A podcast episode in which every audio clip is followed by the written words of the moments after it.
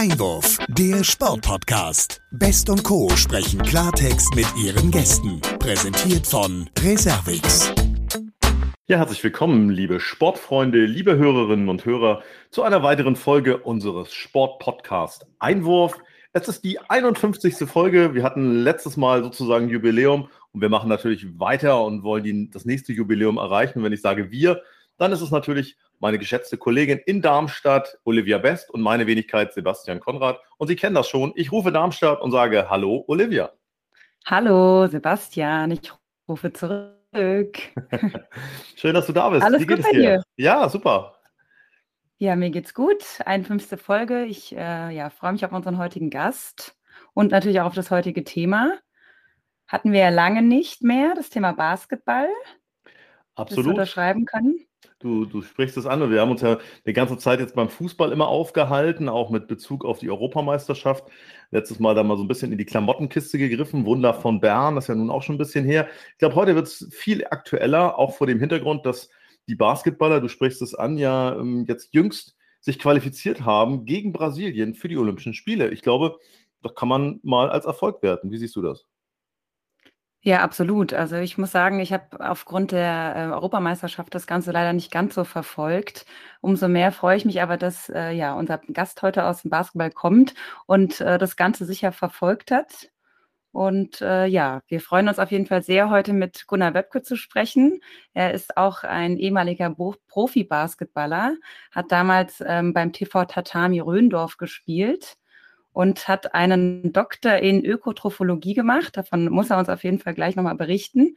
Ist äh, Mitgründer und geschäftsführender Gesellschafter der Fraport Skyliners, die ja seit äh, der Gründung 1999 in der Basketball-Bundesliga spielen. Und ähm, ja, ich denke, wir holen ihn jetzt mal dazu. Ich hoffe, die Leitung steht und frage einfach mal in, in die Runde. Hallo Gunnar, kannst du uns hören? Ja, ich kann euch sehr gut hören. Hallo. Sehr schön. Super. Hallo, lieber Gunnar Webke, das freut uns sehr, dass du heute unser Gast bist und wir fallen gleich mal mit der Tür ins Haus. Ich habe es äh, angesprochen, die Basketballer, die Nationalmannschaft hat sich qualifiziert durch ein 75 zu 64 über Brasilien. Äh, wie ging es dir damit? Wie hast du das verfolgt und wie wichtig ist äh, das auch für den Basket Basketballsport in, in Deutschland? Ja, zunächst mal ist das ein, ein Riesenerfolg, muss man ganz klar sagen, wo man den den handelnden Akteuren wirklich gratulieren muss, ähm, sich in so einer in so einem K.O.-System durchzusetzen für einen Platz, ähm, um noch nach Olympia fahren zu dürfen. Das ist natürlich eine ganz, ganz tolle Geschichte. Hm. Und ähm, mich freut es natürlich insbesondere deswegen ähm, ganz besonders, weil ähm, drei der Jungs, die ähm, eine wesentliche Rolle in dieser Nationalmannschaft spielen, ihre, ihre, ihre hauptsportliche Ausbildung hier bei uns in Frankfurt genossen haben, in unserer Basketballakademie und auch hier zum Bundesligaspieler gereift sind, mhm. beziehungsweise NBA-Spieler gereicht sind, der Johannes Vogtmann, der Danilo Bartel und der Isaac Bonga. Ähm, sind, sind ja Spieler, die, die quasi für den Frankfurter Weg, für den Ausbildungsweg stehen und das als, als absolute Topniveau hier in Europa und der Welt geschafft haben.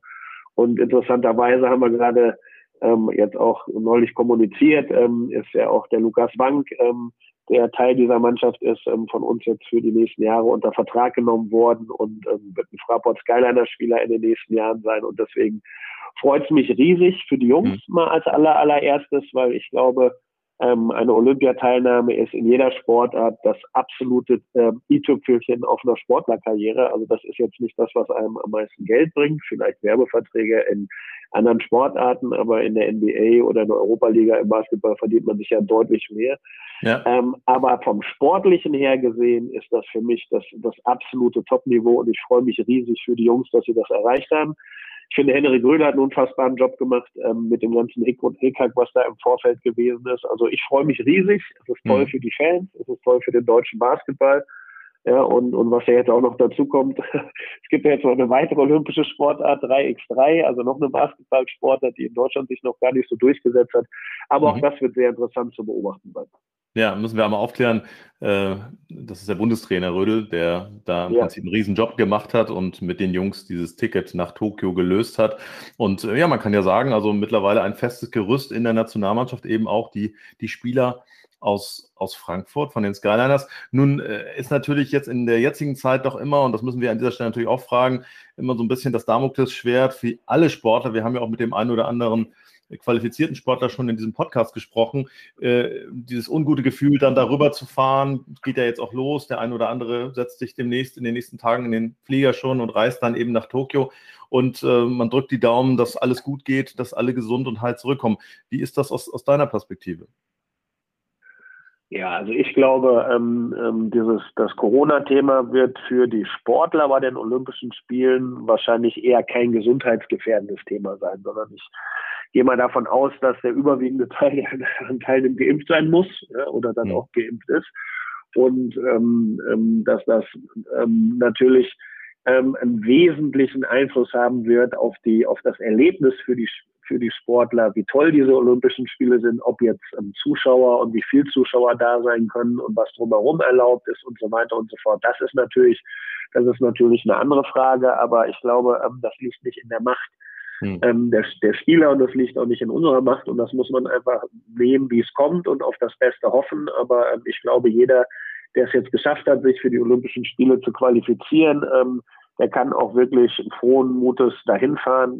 Also das ist meine Sicht der Dinge und ähm, ich glaube auch, dass das sportlich ein sehr faires, ähm, normalerweise ein sehr, sehr faires ähm, Wett, ähm, Kräftemessen sein sollte und ähm, Vielleicht ist es ja sogar weniger kommerziell ähm, in diesem Jahr, aber mhm. da ähm, stirbt wahrscheinlich, ist wahrscheinlich ähm, die Hoffnung ähm, größer als die, als die Realität, die ich da betrachte. Ja, ja.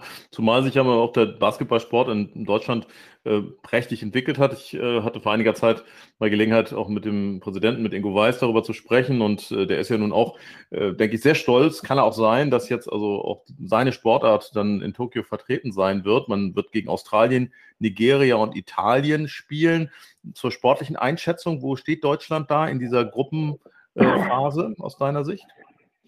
Ich sag mal, da wäre ich mit jeder Einschätzung sehr vorsichtig, weil ähm, jetzt in diesem Qualifikationsturnier hätte man ja gesagt, äh, Deutschland hat keine Chance, sich durchzusetzen und hat es geschafft. Hm. Ja, ähm, wenn man jetzt auf diese auf diese Gruppe guckt, kann man ja sagen, oh super, ähm, da müssen wir ja riesen Chancen haben. Ich glaube, das ist sehr schwer zu beurteilen. Ja, also ähm, ähm, ich glaube, ähm, das sind, jeder, der zu den Olympischen Spielen reist, hat eine sportliche Qualität und hat sich gegen so und so viele Mannschaften durchgesetzt, natürlich auf unterschiedlichen Kontinenten, aber doch durchgesetzt und, und ich glaube, ähm, ähm, das wird sehr spannend sein zu sehen, wie, unsere, wie sich unsere Mannschaft da schlägt.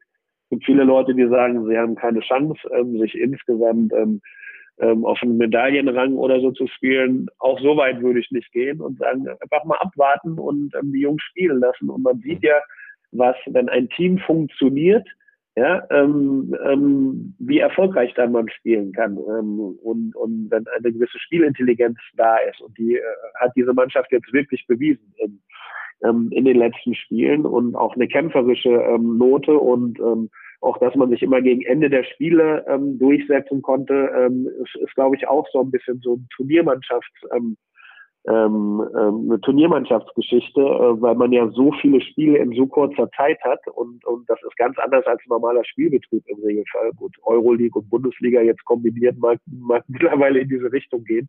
Ja. Aber ähm, es wird sehr interessant sein zu sehen. Ja? Also ich glaube, ich glaube, wir sind, ähm, wir sind da auf jeden Fall nicht chancenlos und ich freue mich riesig auf diese Spiele und die und, und ich denke, die Fans können auch wirklich froh sein und den und den Spielern da wirklich dafür danken, dass sie, dass sie sich qualifiziert haben, sodass wir jetzt in dieser Sommerpause auch wieder olympischen Basketball, deutschen Basketball sehen können. Ja, super. Ja, das äh, wird auch Zeit. Ähm, kannst du ja vor allen Dingen, denke ich, auch so ein bisschen selbst mitfühlen, um vielleicht mal an deine Anfänge der Karriere und auch vor allen Dingen deine sportlichen Anfänge einmal zurückzukehren. Du warst ja auch mal äh, Profi-Basketballer beim TV Tatami Röndorf. Und im Anschluss hat es ja so ein bisschen dann ja auch damit gestartet mit, den, mit der Gründungsgeschichte der Fraport Skyliners. Wenn wir jetzt mal so ein bisschen zurückschauen, vielleicht kannst du einfach mal so ein bisschen aus dem Nähkästchen plaudern, ähm, ja, wie das Ganze so zustande kam. Wie was zustande kam? Naja, also erstmal das, äh, das Dasein des Profi-Basketballers und dann praktisch ah, okay. der, ich möchte sagen, fast reibungslose Übergang äh, zu den Fraport Skyliners. ja, die, Geschichte, die Geschichte schnell erzählt. Ich, ich habe im Alter von fünf im Handballverein gespielt, bis ich zehn war. Ähm, dann bin ich zum ähm, Tennis gewechselt, als der, der Tennis-Hype in Deutschland gewesen ist, ähm, weil mein Vater den Großteil des Jahres im Ausland verbracht hat als Verbindungsoffizier für die, für die für die Amerikaner und ständig auf Fortbildung war und meine Mutter kein Auto hatte und ich mich, ähm, ich dann eigentlich nicht mehr zum Training gefahren werden konnte, bin ich halt in den Tennisverein fortgegangen. Und mit 15 kam ich dann erst zum Basketball durch einen Freund, der bei Bayer Leverkusen gespielt hat, der Michael Rau unter den Bauermann und so bin ich irgendwie, habe ich mit dem auf dem Freiplatz rumgezockt und dann hat mich ein Trainer aus Bonn gesehen, ähm, der Walter Paffenholz, ähm, der gesagt hat, Mensch, ähm, du kannst ja richtig Basketball spielen. Ich konnte natürlich gar nicht Basketball spielen, aber ich war athletisch und habe Handball gespielt und der hat gesagt, willst du nicht mal Basketball spielen? Und so bin ich dann halt relativ spät über einen Freund zum Basketball gekommen und habe auch natürlich den, den Großteil meines basketballerischen Lebens dann auch in Bonn verbracht und nur die letzten zwei Jahre. davon war ich ein Dreivierteljahr verletzt in der letzten Saison durch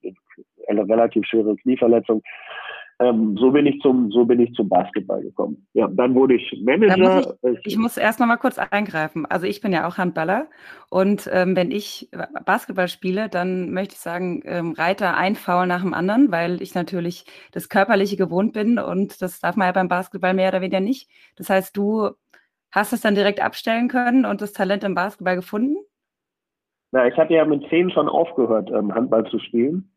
Und, und da, und ähm, mein größtes Problem ist eigentlich gewesen, dass ich, ähm, also ich konnte zum Beispiel kein Dunking, als ich mit Basketball angefangen habe. Und später konnte ich dann 360 Grad Dunking mit Drehung und beiden Händen machen, ähm, von der Sprungkraft und der Athletik her. Mein größtes Problem waren die Schrittfehler und ich konnte nicht dribbeln.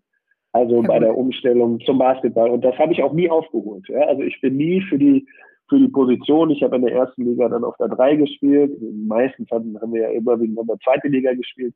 Da habe ich dann auf der Position 4 gespielt. Ähm, da musste man zu dem Zeitpunkt noch nicht so gut dribbeln können. Das ist heute auch meistens anders. Heute können die Spieler fast alles auf allen Positionen, die gut mhm. ausgebildeten Spieler. Da habe ich es nie hingebracht. Ja. Also obwohl ich dann angefangen habe mit in die, ich bin in die Schule gelaufen und bin dahin gedribbelt. Also dadurch wurde es halbwegs erträglich am Ende. Ähm, aber das war, das war mein allergrößtes Problem und die Schrittfehler halt. Ja? Ja, ansonsten, hat mir, ansonsten hat mir das Handballspielen gar nicht geschadet, ganz im Gegenteil. Also ich denke mal, dass meine große Stärke auch am Ende gewesen ist, dass ich ein sehr, sehr guter Verteidiger und Teamverteidiger war und, und ähm, wie gesagt, ähm, gerannt bin und auch relativ tough gespielt habe, glaube ich. Ähm, da hat das Handballspielen ähm, nicht geschadet, aber wie gesagt, ich habe es auch nie gleichzeitig gemacht mit dem, mit dem mhm. Basketball zusammen. Sehr gut, okay. Jetzt darfst du fortfahren. fortfahren. Fortfahren, ja. ja? Also, beziehungsweise. muss ich wieder nachdenken, wo ich aufgehört hatte.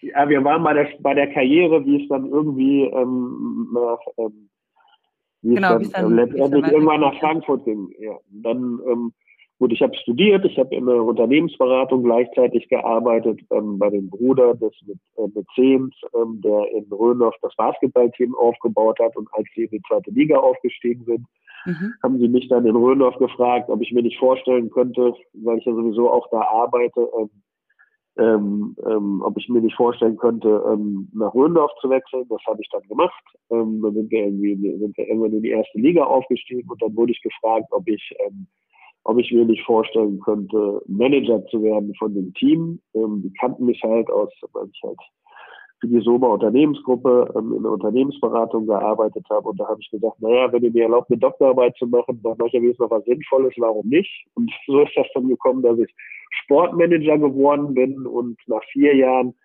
waren wir dann ähm, oder wir waren nach vier Jahren, ähm, haben wir dann die Entscheidung gefällt, ähm, dass wir dem Ersuchen der Stadt Frankfurt nach Frankfurt zu kommen und ähm, in der damaligen Ballsporthalle ein Basketballteam aufzumachen, ähm, ähm, sind dem nachgekommen und weil wir einfach in Röndorf kein weiteres Entwicklungspotenzial mehr gesehen haben und Frankfurt der zu dem Zeitpunkt mit Abstand der beste Standort für uns gewesen ist, obwohl wir in der Köln Arena die da im Bau war, in den Verhandlungen ähm, gewesen sind. Und obwohl wir nach Oberhausen kommen sollten, ähm, mhm. die neuen Mieter gesucht haben für das Zentro, ähm, für, als Basketballteam, haben wir doch gesagt, Frankfurt ist für uns perspektivisch wahrscheinlich mit Abstand ähm, der beste Standort.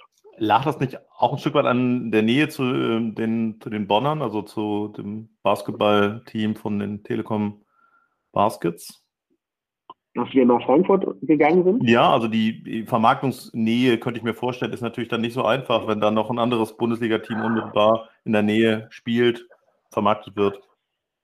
Ja, also nee, das hatte damit wirklich tatsächlich überhaupt nichts zu tun. Ich meine, ich bin ja auch Bonner Basketballer, also mhm. den überwiegenden Teil meiner Karriere habe ich ja für den Bundesberger Turnverein, die jetzigen Telekom Bas, aus dem dann später der Post, ich glaube, wie hieß es, Post Sportclub Basketball und dann die Telekom Baskets wurden, aber der, der Ursprungsverein ist der Bundesberger Turnverein, wo ich quasi, ich würde mal sagen, 80 Prozent meines basketballerischen ähm, Lebens verbracht habe. Ja. Ähm, nee, das hatte damit, das hatte damit gar nichts zu tun, sondern das hatte damit zu tun, ähm, dass ähm, wir Frankfurt für den mit Abstand besten Standort gehalten haben vom, vom Markt her. Und ähm, in Frankfurt ähm, die Stadt Frankfurt sehr, sehr aktiv auf uns zugegangen gekommen ist und uns gefragt hat, ob wir nicht in der, in der Ballsporthalle, jetzt Fraport Arena, mhm. ähm, spielen wollen. Und wir hatten da mit Röndorf auch schon mal ein ein Pokal-Final Four Turnier gespielt ähm, mhm. und hatten eigentlich ähm, auch eine sehr gute Erinnerung an die Halle. Darüber hinaus war es so, ähm, dass im Zuge der Olympiabewerbung für, für Frankfurt auch eine moderne Multifunktionsarena schon damals vor, vor, vor ähm, über 21 Jahren, wir sind jetzt die 21. Saison hier schon in Frankfurt, geplant gewesen ist und, und wir ähm, dann darüber hinaus mit Abstand natürlich mit dieser neuen Halle auch die größte Perspektive gesehen haben. Ja. Mhm. Wie, wenn wir jetzt nochmal zurückschauen, auch das letzte Jahr, ich meine, seit 1999, ähm, ja, bist du da sozusagen mit verantwortlich und ähm, hältst den Deckel drauf, sage ich jetzt mal. Da gab es sicher schon ähm, ja einfache Jahre als die letzten Jahre, beziehungsweise als das letzte Jahr was Corona angeht. Ihr habt ja letztes Jahr den, oder die Saison mit dem elften Platz abgeschlossen, hattet aber leider auch ja keine Zuschauer aufgrund der Pandemie. Wie verträgt sich das Ganze mit der wirtschaftlichen Planung, beziehungsweise wie seid ihr so über das Jahr gekommen? Naja, wir werden, wir werden einen kleinen Verlust machen. Ähm, warum machen wir nur einen kleinen Verlust? Weil wir A, unsere Ausgaben an die zu erwartenden Einnahmen angepasst haben und von Anfang an wussten, oder damit rechnen mussten, ähm, dass wir kaum Zuschauer oder keine Zuschauer in diesem ganzen Jahr haben können. Ähm, das ist auch der Grund, warum wir zum Beispiel nicht in einem europäischen Wettbewerb teilgenommen haben, neben dem erhöhten Infektionsrisiko natürlich. Und ähm, der zweite Grund ist natürlich die Hilfen, die wir, die wir als Sportclubs oder als Unternehmen vom Staat gekriegt haben. Sonst hätte das Ganze nicht funktioniert. Und wir können uns wirklich sehr dankbar schätzen, dass wir, dass wir so eine Unterstützung bekommen haben am Ende, weil sonst wäre es natürlich ganz, ganz schwierig geworden. Das ist mhm. natürlich klar. Ja, absolut.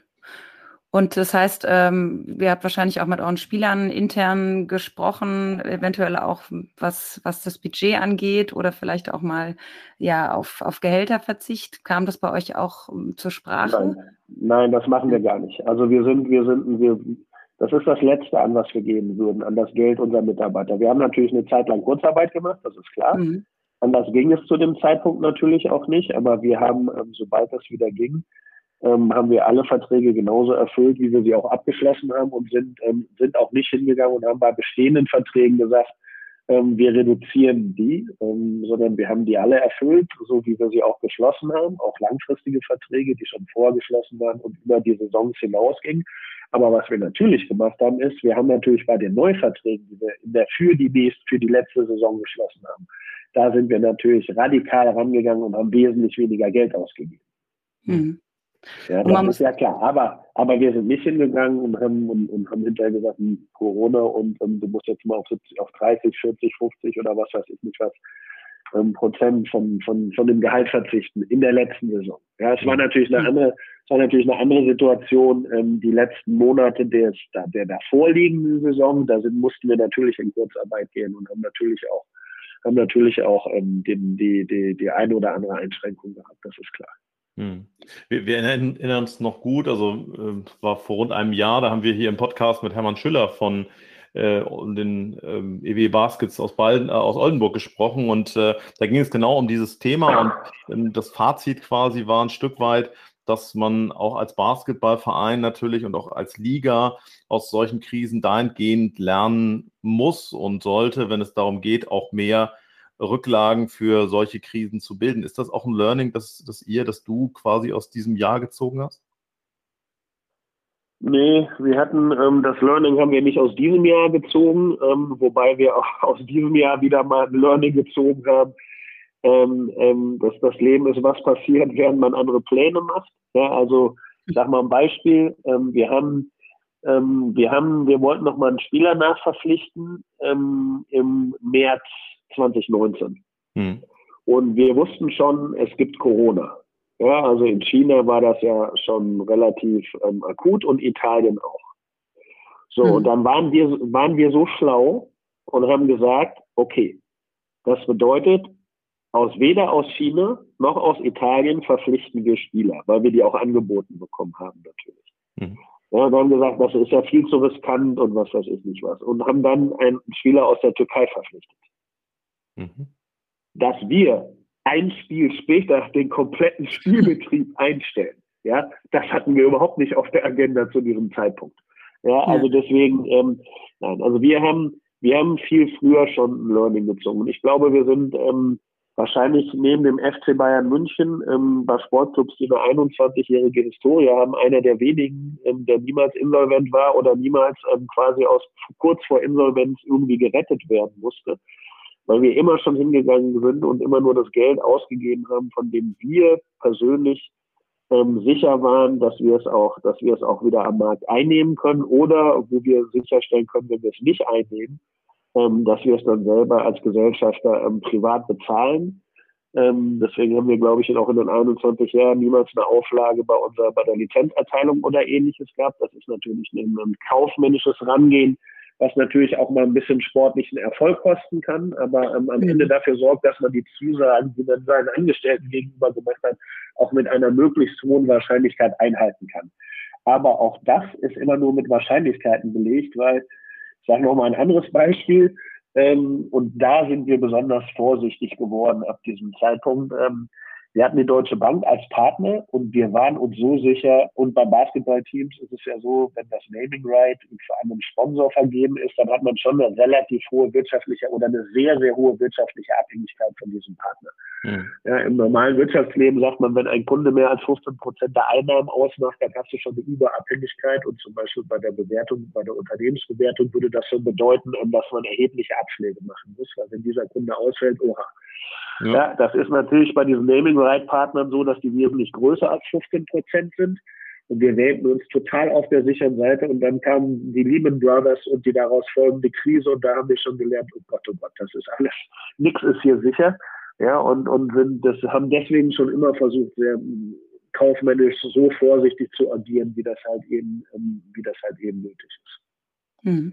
Also das kam jetzt nicht durch Corona bei uns. Ja.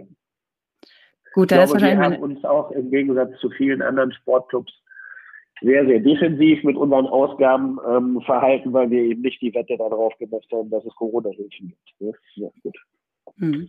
Das heißt aber, ihr seht jetzt ja auch natürlich hoffentlich wieder positiv nach vorne. Ihr habt euch ja auch intern neu aufgestellt äh, mit Marco Völler und ähm, eurem neuen Trainer Diego Ocambo, also der natürlich sowieso wichtig ist, ähm, dass ihr einen neuen Trainer braucht, aber äh, diesbezüglich dann auch positiv jetzt nach vorne schaut und ähm, da dich vielleicht auch, was Aufgaben angeht, ähm, dich ein bisschen zu entlasten, ist ja schon auch ein Standing so nach außen, dass, dass, dass es weitergeht und ähm, ja, ihr da jetzt vielleicht ja. Äh, von Corona. Grade, wir bereiten gerade die Zukunft vor, ja, ohne uns ähm, blenden zu lassen, dass das nächste Jahr mit, also leider durch dieses jetzt Hochpoppen der Delta-Mutation ähm, ähm, wieder unter sehr, sehr großen Fragezeichen leider steht, muss man ja ganz ehrlich sagen. Mhm. Ja, also man kann sich überhaupt nicht sicher sein, ähm, dass wir, wie viele Zuschauer wir nächstes Jahr haben können, bedauerlicherweise nochmal. Und, ähm, und ich glaube aber, dass es ab dem Jahr danach wahrscheinlich ähm, dann ausgestanden sein wird, zumindest mal dieses Thema Corona. Ja, was wir machen ist, wir, wir, wir müssen uns jetzt komplett neu aufstellen. Ähm, weil wir ja ähm, zum Glück jetzt ähm, per Koalitionsvertrag ähm, auch ähm, die Anhandgabe des, äh, für unsere grüne Stadtarena in Kaiserlei bekommen sollen. Und das bedeutet, ähm, dass, dass das wird eine Arena sein mit 13.000 Sitzplätzen, wo wir selber die Betriebsgesellschaft machen werden, wahrscheinlich mit einem Partner, aber auf jeden Fall werden wir die Betriebsgesellschaft selber machen. Wir werden selber einen großen Anteil der Besitzgesellschaft haben als, als Sportclub, weil das einfach strategisch perspektivisch unser Weg ähm, in, in höchste europäische ähm, Ligen hoffentlich bedeutet. Ähm, das heißt, wir werden neue Firmen gründen müssen. Ähm, eine Arena und Kaiserlei Projektgesellschaft haben wir schon. Ähm, das wird später wahrscheinlich die Besitzgesellschaft werden. Wir werden eine Betriebsgesellschaft gründen müssen. Mhm. wir werden ähm, Konzepte entwickeln, äh, was mit der jetzigen Fraport Arena passiert. Wir werden dort ähm, ähm, wir werden der Stadt anbieten dort ein Leistungszentrum, ähm, ein 3x3-Schwerpunktzentrum und, und ähm, ein, ein wirklich für den Jugendbasketball ähm, nochmal ähm, wesentlich bessere Voraussetzungen zu setzen. Und ähm, das heißt, das ist ein eigener Bereich. Das bedeutet, ähm, dass ich persönlich ähm, überhaupt keine Zeit oder ganz, ganz wenig Zeit nur noch haben werde, ähm, mhm für die, für die, für die, äh, für das operative Geschäft bei den Skyliners, aber da sind wir super aufgestellt, da haben wir super Leute und ähm, die das jetzt übernehmen werden müssen. Und dazu gehört natürlich auch, dass wir Marco jetzt ranbringen in dem sportlichen Bereich. Also wir werden, wir werden relativ schnell in unterschiedlichen Bereichen weiter wachsen müssen und das natürlich mit allen Unwägbarkeiten, die wir in der nächsten Saison nochmal haben werden, ähm, unter Corona-Bedingungen. Aber es hat ja auch keiner gesagt, dass es leicht sein wird. Mhm. Richtig, ja. Du sprichst das an, äh, Marco Völler, ja auch ein, schon allein wegen seines Vaters, prominenter Name, der aber ja auch selber sich Meriten in der Liga verdient hat. Vor dem Hintergrund und auch vor dem Hintergrund deiner äh, Vita, was ist im Basketball aus deiner Sicht die bessere Kombination? Ein äh, sehr guter Spieler gewesen zu sein, der dann da reinwächst, Manager zu werden, oder ein sehr guter Manager, der auch mal Basketball gespielt hat? Naja, kommt drauf an. Wenn du NBA-Spieler werden willst äh, oder wenn du zu Olympia willst, ist glaube ich gut, dass du, äh, ist das glaube ich wichtiger, ein guter Spieler zu sein als, als ein guter Manager.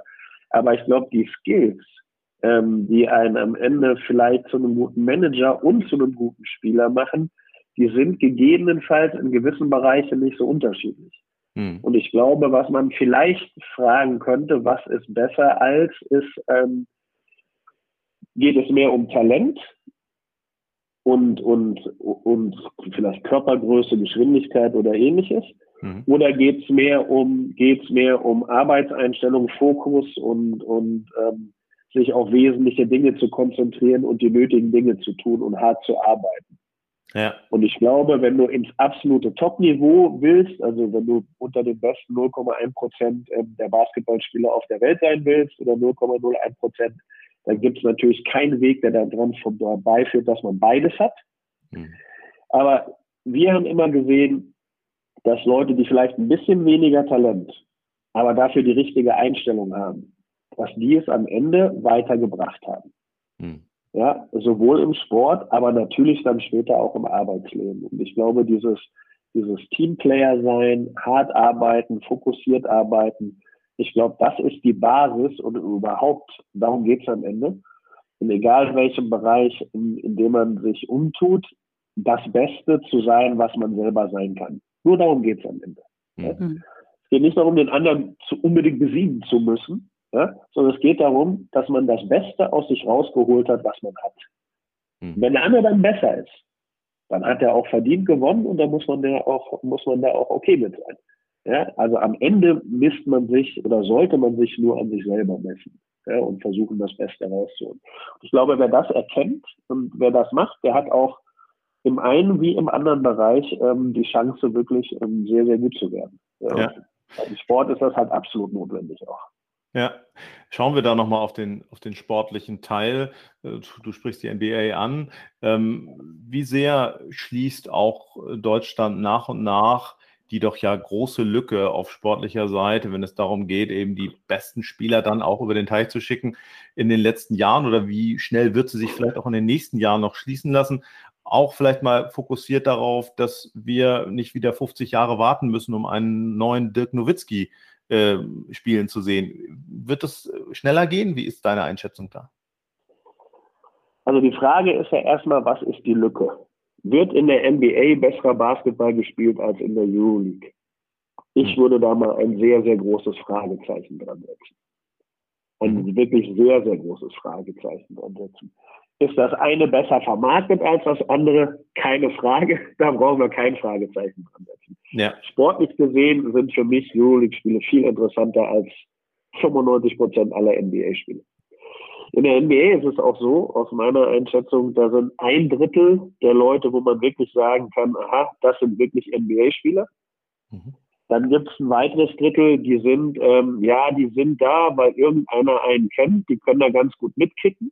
Und das letzte Drittel hat weder da noch in der Euroleague was zu versuchen, verloren, aber hat trotzdem NBA-Vertrag. Also ich würde das jetzt mal nicht als, als das sportliche Highlight sehen, die NBA, sondern das ist natürlich wirtschaftlich ähm, für, die, für die meisten Spieler das Highlight. Da gibt's halt am Ende dann doch die höchsten Gehälter. Ähm, ich glaube, wir brauchen nicht so lange warten. Also ich glaube, also ähm, ob wir also Dirk war sicher unter den Top drei Basketballspielern der Welt in seiner Hochzeit. Hm. Ähm, ob, wie lange das dauert, bis wir wieder einen unter den Top drei haben, das, das kann ich nicht beurteilen. Aber ich glaube, ich glaube, wenn man mal auf so einen Spieler, ähm, und ich will jetzt nicht so viel Druck auf ihn aufbauen, aber ich glaube, ein Spieler wie Johannes Vogtmann zum Beispiel, da der eine überragende, eine überragende Spielintelligenz hat. Ja, also wer die Spiele jetzt geschaut hat, der, der da kann man nur beeindruckt sein. Ne? Ich glaube, in, in, und auch ein Danilo Bartel hat eine, eine, also das sind jetzt zwei Spieler von uns natürlich, wo ja. ich das sagen kann. Ich, ich glaube zum Beispiel, ein Johannes kann noch einen, einen ganz, ganz anderen Weg ähm, nach oben gehen, wenn er weiter auch offensive, größere offensive Last trägt in einer Mannschaft. Und ähm, aber wie lange das dauert, bis man einen Spieler hat, der unter den Top 3 der Welt ist, ähm, das ist natürlich eines Rätselraten. Also die statistische Wahrscheinlichkeit, dass das ein bisschen länger dauert, ist schon extrem hoch. Ja?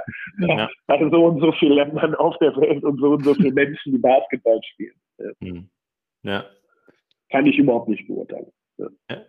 Schauen wir nochmal auf die andere Seite, auf die wirtschaftliche. Vorhin klang es ja schon an. Wir müssen wahrscheinlich noch ein bisschen warten, bis wir wieder volle Basketballarenen in Deutschland sehen. Also so, dass sie auch wirtschaftlich mehr und mehr Sinn machen. Vor dem Hintergrund, äh, wie, wie schätzt du das Potenzial ein, auch die Liga ähm, auf europäischer und auf nationaler Ebene noch stärker zu vermarkten, dass man sich auch gerade von solchen Faktoren wie Zuschauereinnahmen noch mehr lösen kann?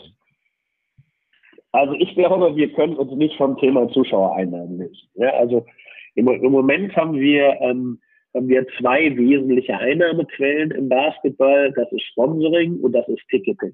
Ticketing, Schrägstrich, Zuschauereinnahmen. Mhm. So, und wir müssen uns natürlich versuchen, ähm, darauf zu konzentrieren, ähm, dass auch unser TV-Recht oder unsere Medienrechte ähm, perspektivisch wesentlich wertvoller werden, um zum Beispiel, ähm, wie das im Fußball ist oder wie das in den USA zum Beispiel im Basketball ist, ähm, wo, wo halt ähm, Medienrechte vielleicht sogar 55 Prozent der, der, der Budgets ausmachen.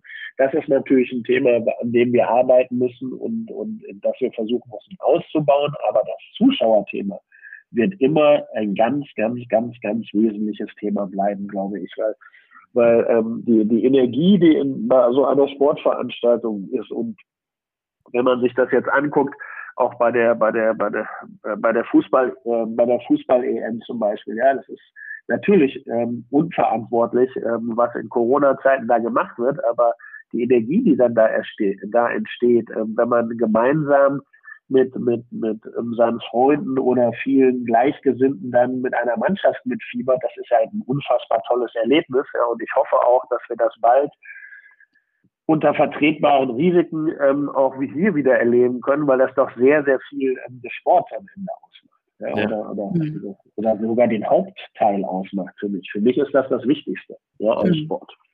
Und ob dann in der Fraport Arena oder in der neuen Multifunktionsarena, das wird sich dann zeigen. Ich würde auch da gerne nochmal nachfragen, weil du gerade schon davon sprachst, dass da jetzt die Weichen gestellt sind. Die Politik hat sich ja jüngst jetzt da auch positiv geäußert. Äh, trotzdem nochmal auf den Punkt gefragt, äh, wie sicher ist das, dass diese Arena gebaut wird und vor allen Dingen, wie sicher ist, dass man dann auch sie nachhaltig braucht?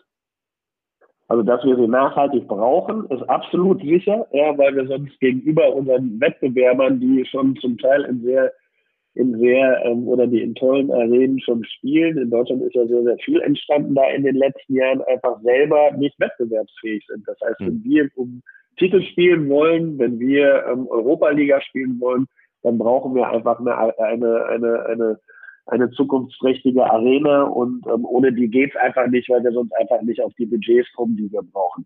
Ja. Wie sicher ist, dass sie gebaut wird? Sie wird gebaut. okay, da kann auch kein Zug, der dann irgendwie durch einen neuen Fernbahnhof sozusagen in irgendeinem Tunnel unter der Arena mit der Arena kollidieren. Das ist nicht denkbar. Also wenn ein Fernbahntunnel gebaut wird, ähm, dann wird er unter Frank unter, durch unter Frankfurt so tief durchgehen müssen, da ist die Arena wahrscheinlich eines der geringsten Probleme, die es da zu lösen gibt. Ja, also ähm, so ein Fernbahntunnel, der muss ja extrem tief sein und die und und ähm, und ähm, der wird ganz Frankfurt untertunnelt. Unsere Arena wird nur anderthalb Meter tief in den mhm. Boden gebuddelt. Ja, ich habe das jetzt gerade so ja, flapsig also, gesagt, aber am Ende kann ja theoretisch da auch nochmal ein Interessenkonflikt entstehen, worum man sich jetzt mehr und lieber kümmert und wer dann am Ende da auch als Stadt äh, nee, den Finger nee, hebt. Man muss, nee, man muss die Projekte ja nur aufeinander abstimmen, also da gibt es nicht wirklich einen Interessenkonflikt. Okay. Mhm. Mhm. Da würde ich ganz gerne auch nochmal ähm, auf das äh, Konkurrenzprojekt, sozusagen die Halle am Flughafen, äh, zu sprechen kommen.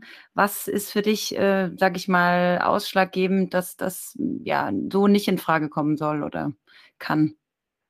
Also ich will mich zu dem, zu dem Flughafenthema ehrlicherweise überhaupt nicht äußern. Ähm, wir wollen die Halle am Kaiserlei bauen. Wir halten das für einen extrem geeigneten Standort. Ähm, wir werden jetzt die Anhandgabe der Stadt Frankfurt bekommen und ähm, deswegen möchte ich mich über das andere Thema eigentlich gar nicht äußern. Grundsätzlich nach vorne schauen, was das Thema angeht. Ja, ja es ist also unsere, unsere Baustelle ist der Kaiserlei und um den kümmern wir uns. Mhm. Und das heißt aber, wie geht es da jetzt konkret weiter? Also nach, nach der Anhandgabe ähm, ähm, werden wir mit, mit, ähm, mit, mit ähm, Profi-Architekten und Bauunternehmen das Grundstück untersuchen und werden einen vorhabenbezogenen Bebauungsplan machen. Ähm, es muss natürlich geguckt werden, ähm, was finden wir da vor, wenn wir, wenn wir da auf dieses, auf diesem Grundstück sind. Ja, also gibt es da Bomben, ähm, gibt es da, ähm, wie ist das mit dem Thema Hochwasser, was ist da zu lösen? Ähm, man muss natürlich diese Naturschutzbedingungen erfüllen, man muss ein Jahr lang gucken, ähm, ähm, ähm, also man muss Naturschutzgutachten für ein Jahr lang machen und ähnliche Dinge. Und, und mhm. das ist jetzt der nächste Schritt, der jetzt passieren muss, um zu sehen, ähm, ähm, ähm ob, dieses, ob dieses Grundstück wirklich so geeignet ist, ähm, wie wir alle glauben. Wir erwarten aber auch keine größeren Hemmnisse im Moment, ähm, weil wir natürlich Vorgespräche mit, mit, den, mit den entsprechenden Ämtern der Stadt Frankfurt geführt haben. Aber ähm, das, das sind die nächsten Schritte, die da jetzt passieren müssen. Klingt vermeintlich ja so, dass du, äh, sag ich mal, neben dem beruflichen äh, wenig Zeit für Freizeitaktivitäten hast. Dennoch möchte ich natürlich mal fragen, ähm, was du ja mal machst, wenn du nicht äh, mit, Basketball mit dem Basketball beschäftigt bist. Ich habe gelesen, ähm, du hast ein Studium zum Weinbau absolviert oder bist noch dabei. Da musst du mich jetzt mal kurz abholen zu. Oh. Wo hast du denn das gelesen? Ja, ähm, das, das verrate ich also, nicht. okay. Also es stimmt, es stimmt tatsächlich. Ich habe ähm, studiere Önologie in Geisenheim. Ähm, ich bin auch ähm, relativ weit schon mit diesem Studium, aber ich mache das natürlich nur so zum Spaß gemacht, ähm, weil ich mich für das Thema für das Thema Wein interessiere und weil ich auch nochmal mein Gehirn irgendwie für was anderes einsetzen wollte als nur um diese dieses dieses ganze Thema Basketball Mhm. Und, und deswegen hatte ich grundsätzlich mal die Idee, nochmal was zu studieren und ähm, ähm, ähm, saß neben einem Professor ähm, bei, so, bei so einer Benefizveranstaltung für, für einen Fußballclub, wo alle Winzer da gewesen sind aus dem Rheingau. Die hatten mich halt auch eingeladen als Mitglied der Fraport Skyliners und ähm, dann habe ich denen das erzählt, dass ich drüber nachdenke, nochmal Psychologie oder irgendwas zu studieren, weil mach doch Weinbau. Du hast schon ein bisschen Ahnung davon, das ist total interessant. Das ist hier in Geisenheim. Ich habe zu dem Zeitpunkt auch im Rheingau gewohnt und da habe ich gesagt, ja, warum eigentlich nicht? Ja, und so, so habe ich das angefangen. Ich habe alle, habe alle Klausuren geschrieben. Ich musste jetzt noch ähm, eine Bachelor-Thesis machen und ähm, noch ein Praktikum und dann bin ich auch fertig. Und wenn die Zeit das dann irgendwann mal erlaubt, werde ich das, werde ich das auch machen. Da muss ich jetzt mal reingehen, das habe ich so ein schönes Bild vor Augen. Also wir haben jetzt ein großartiges äh, Spiel der Fraport Skyliners in der Euroleague gesehen und äh, alles ist gut.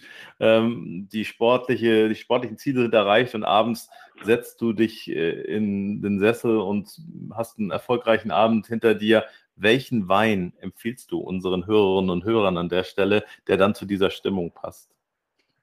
Ei, ei, ei, das ist ja mal eine, das ist ja mal eine schwere Frage.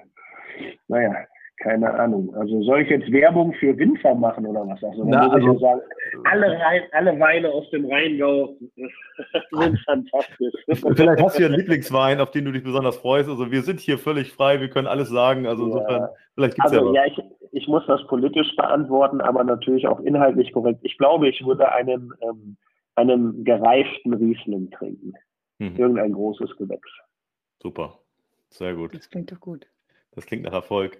Und um da auch nochmal einzuhaken, also Weinbau, das also klingt natürlich spannend, ist sicherlich auch anspruchsvoll, auch wenn man es quasi nur als Hobby macht. Was sind denn noch so weitere Hobbys, mit denen du den Kopf dann auch mal frei kriegst, wenn du sagst, so jetzt lasse ich mal Arbeit Arbeit sein? Was, was äh, treibt Gunnar Röpke da so am Wochenende vielleicht? Also unsere Arbeit ähm, endet nicht am Wochenende, bedauerlicherweise. Das ist, ähm, wir spielen ja quasi immer am Wochenende mhm. und, und das ist das ist schon ein Vollzeitjob, wo man jetzt nicht den Agenten oder wem auch immer sagt, ach ja, melde dich mal ähm, am Montag. Ähm, heute ist Freitag 17 Uhr, ich lasse mal den Griffel fallen. Ja, also das so so so ist diese so ist dieser Job nicht.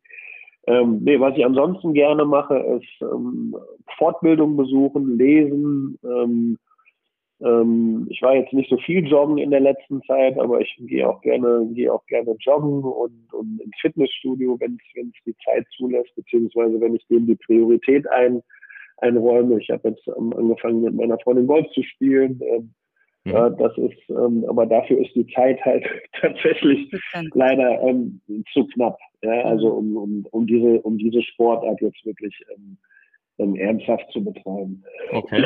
Aber hier und da mal ähm, ein bisschen Golf spielen finde ich schön. Ne? Und naja, das sind so die Dinge, die ich mache. Ich gehe gern gut essen, ich trinke gerne mal ein gutes Glas Wein. Ja, also das sind so die sind so die Dinge, die ich tue. Treffe mich mit Freunden. Ja. Das, das klingt entspannt. Gute Kombination. Ähm, an der Stelle sind wir fast am Ende, aber wollen natürlich auch an dieser, in dieser Situation gerne nochmal an unsere Hörerinnen und Hörer denken und äh, ihnen vielleicht nochmal ein Stück weit als, äh, auch nahezulegen, zu euch zu kommen und äh, die Skyliners zu sehen. Und vielleicht kannst du nochmal auf den Punkt hin sagen, warum ist es so lohnenswert, die Fraport Skyliners mal live gesehen zu haben? Weil es eine unfassbare Atmosphäre ist, ähm, wenn man in einer, in einer ausverkauften, völlig gefüllten Halle ähm, ein Basketballspiel anschaut, weil einfach unfassbar viel passiert ja, bei so einem Basketballspiel und, und ähm, man wirklich fantastisch unterhalten wird in einer sehr familienfreundlichen Atmosphäre. Super. Wir legen es allen Hörerinnen und Hörern ans Herz, freuen uns sehr, dass du unser Gast heute warst, lieber Gunnar Röpke. Das hat mir sehr viel Spaß gemacht. Ich habe einiges gelernt, habe ein gutes Bild vor Augen und freue mich, wenn wir dann auch mal live einen guten Riesling zusammen trinken können. Ja, sehr gerne. Da kann ich mich nur anschließen. Gunnar, vielen, vielen Dank. Es hat großen Spaß gemacht. Und ich hoffe natürlich, dass wir uns dann bald live wieder äh, beim Basketball sehen. Alles klar. Das wünsche ich mir auch. Ich würde mich natürlich sehr freuen, wenn ihr dann, wenn ihr dann auch mal unsere, dann sehr, sehr schnell auch unsere Gäste seid und, und bei uns in der Halle seid. Sehr gerne, ja. Gerne, Dankeschön. Dank. Mach's gut, Gunnar. Bis bald. Also, bis dann. Tschüss. Tschüss. Tschüss.